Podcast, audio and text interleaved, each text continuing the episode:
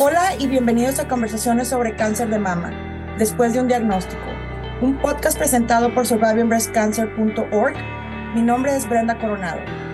Y mi nombre es Lourdes Eras. Somos sobrevivientes de cáncer de mama y cofundadoras de SBC para la comunidad de habla hispana, una organización sin fines de lucro que brinda apoyo en una plataforma virtual y educativa, con el propósito de brindar grupos de apoyo y recursos para las personas diagnosticadas con cáncer y para sus seres queridos desde el primer día después de un diagnóstico. En este episodio de podcast, el doctor Andrés Imbaquingo responde a varias preguntas sobre la radioterapia que nuestra audiencia nos compartió por medio de nuestras redes sociales. También nos comenta que el construir una relación de confianza con el oncólogo es crucial para generar un refuerzo positivo en el paciente. El doctor Andrés también enfatiza la importancia de limitar sobrecarga de información o infodemia ya que puede generar ansiedad e incertidumbre excesiva en el paciente y cual no ayuda en este proceso. Nos revela algunos de los mitos más comunes sobre la radioterapia y nos recuerda que la radioterapia tiene un propósito importante. Él nos aconseja a los pacientes centrarse en los aspectos positivos del tratamiento y tratar de meditar y mantener la calma durante el proceso. Únete a nuestro taller de arteterapia el 6 de junio, un espacio donde contaremos a través del arte cómo el cáncer ha cambiado tu imagen corporal. Podrás descubrir cómo la narración de historias es una herramienta increíble para la curación emocional del cáncer. No olvides seguirnos en nuestras redes sociales, Facebook y LinkedIn, después de un diagnóstico, en Instagram, arroba, después de un diagnóstico, en Twitter, arroba, después de un día uno. Cuando se entrega la radioterapia de esa forma, el corazón que está pegado aquí a la pared del tórax se separa y se puede trabajar en la pared del tórax o en la mama sin entregar dosis de radiación acá en el corazón. Bienvenidos a la conversación.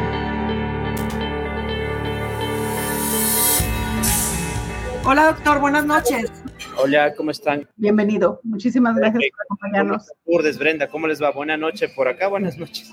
Buenas noches, igual. A ver, vamos a ver, creo que por ahí estamos bien. Coméntame, Brenda, Lourdes, creo que la última, la última reunión hubo algunas preguntas, algo que se quedó como muy... Sí, en, en, el episodio pasado con el doctor Andrés eh, quedaron varias preguntas del público este, que quedaron pendientes, entonces vamos a enfocarnos en esta media hora a contestar las dudas que hubo en ese tiempo. La primera de ellas que nos hicieron es, ¿qué recomienda usted como doctor para bajar los niveles de estrés y ansiedad que genera la primera visita? Muy bien. Aquí nosotros hablamos de refuerzos positivos en el paciente. Entonces, los refuerzos positivos en el paciente tienen mucho que ver con eh, la relación con el médico oncólogo que deriva al paciente al, al médico de radioterapia, ¿sí?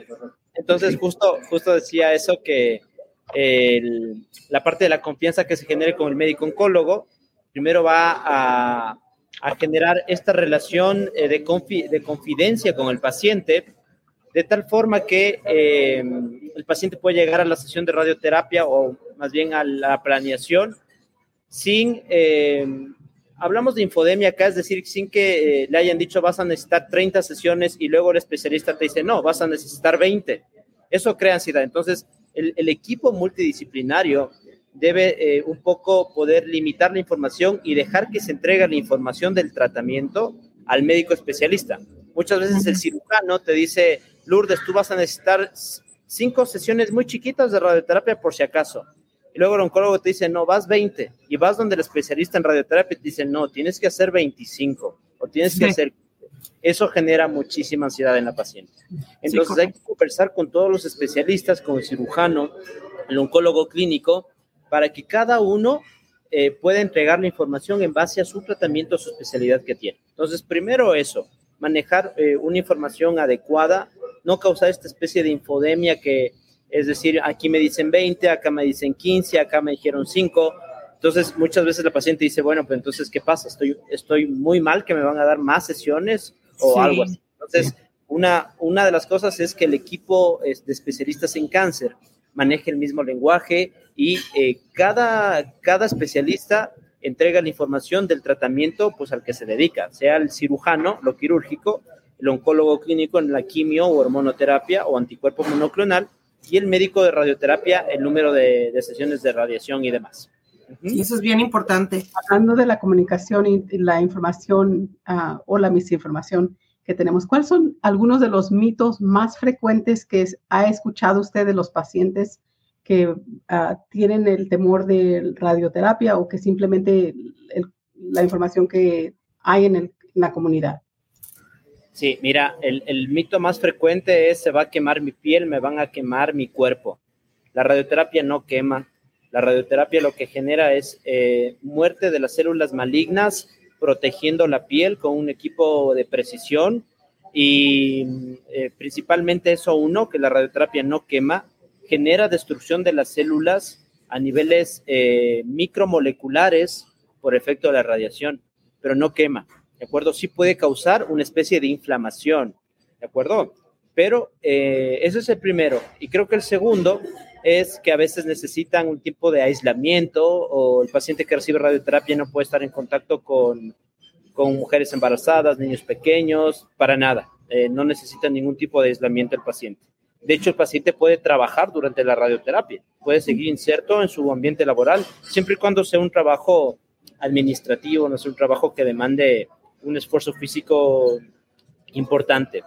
Ahora, dijo usted, la radioterapia no quema, pero al lo visual que nosotros miramos cuando uno termina las secciones, porque no pasa, no pasa durante, pasa como ya al, final. O sea, que 20 más la, o menos. La, piel se pone uh, color, colorada, se pone negra, se pone morada, o sea, que se empieza a descapar, como dice Brenda, descap descarapelar. descarapelar el, término, el término técnico es una descamación de la piel. Puede ser una descamación seca o una descamación húmeda. Entonces, pueden haber cambios generados por el tratamiento de radioterapia, pero eh, eso se veía un poco antes con eh, unas sesiones de tratamiento más, eh, más prolongadas y demás. A lo que voy es que ahora pueden haber cambios tróficos, es decir, hiperpigmentación más oscura la piel o, el folículo piloso puede eh, reaccionar un poco de la misma manera, es decir, puede haber una hiperpigmentación puntiforme, sobre todo en pacientes con cirugía conservadora de mama. Entonces, la mama tiene folículo piloso y en el momento que se hace la radio puede haber unos, unas hiperpigmentaciones como unos puntos o puntiforme, pero eso luego se pierde completamente. Otra de las preguntas que quedó pendiente, eh, Tiara Crespo preguntó, ¿puede la radioterapia abrir las cicatrices de una mastectomía reciente? Eh, bueno, en realidad no, no va a haber complicaciones. De hecho, hay estudios de, de mastectomías y pacientes con eh, reconstrucción inmediata, ¿no es cierto? Es decir, por ejemplo, te hacen la mastectomía y luego sacan un colgajo o de la parte inferior del abdomen y la colocan en, en el tórax o hacen, eso es un injerto, o hacen un colgajo de rotación del dorsal ancho para acá. Esas pacientes luego reciben radioterapia y la tasa de complicaciones es menos del 10% en dehiscencia de heridas, es decir, que se abra la herida. Lo que sí se necesita es que la paciente entre con las cicatrices completamente consolidadas o como dicen las pacientes secas, es decir, que ya esté completamente curado, sanado la, la herida quirúrgica y en ese, en ese sentido, en esa instancia, no hay ningún tipo de contraindicación para hacer radioterapia, es decir, no es que se va a abrir la, la, cicatriz ni demás. Ah, esta no es una pregunta, pero es como una recomendación. Luego de las secciones, colocar compresas de agua fría de té de manzanilla. ¿A usted ha escuchado eso y cómo lo recomienda o no lo recomienda? Permíteme un segundito. Mira, en la parte de las compresas frías, ahora hay que tener cierto cuidado en este sentido el, frío, colocado directamente en el área de que la paciente recibe radioterapia sí puede generar una quemadura. O sea, el hielo colocado directo puede generar quemaduras. Entonces, si nosotros hablamos de paños de agua fría que no sean que no estén fríos o que no estén congelados, sí se podría, no habría ningún problema. Pero colocar hielo directo o un, paño congelado, eso no, porque eso puede generar eh, más molestia que beneficio en la paciente.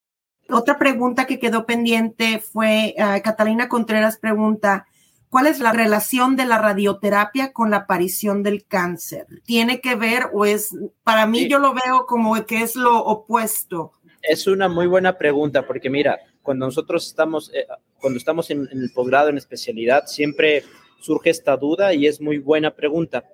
porque dicen, factor, un factor de riesgo para desarrollar cáncer es exponerse a la radiación. Y ahora tengo cáncer de mama y me van a dar radiación. Es un contraargumento que muchas veces no se entiende. Pero lo que nosotros hacemos acá es un tratamiento controlado de radiación. Es decir, nosotros vamos a proteger todas las estructuras que no tienen cáncer y vamos a atacar el sitio donde sabemos que es probable que se reactive el cáncer. Entonces, el perfil terapéutico de un tratamiento de radioterapia debe tener mucho beneficio y una baja probabilidad, probabilidad de efectos secundarios.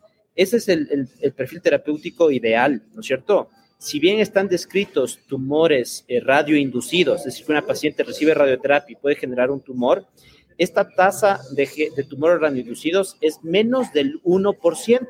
Entonces yo les pongo eh, un ejemplo a mis pacientes y les digo, si a ti te van a operar, tú tienes un 1% de hacer una reacción anafiláctica a los anestésicos que te ponen para la cirugía o que tengas un shock anafiláctico.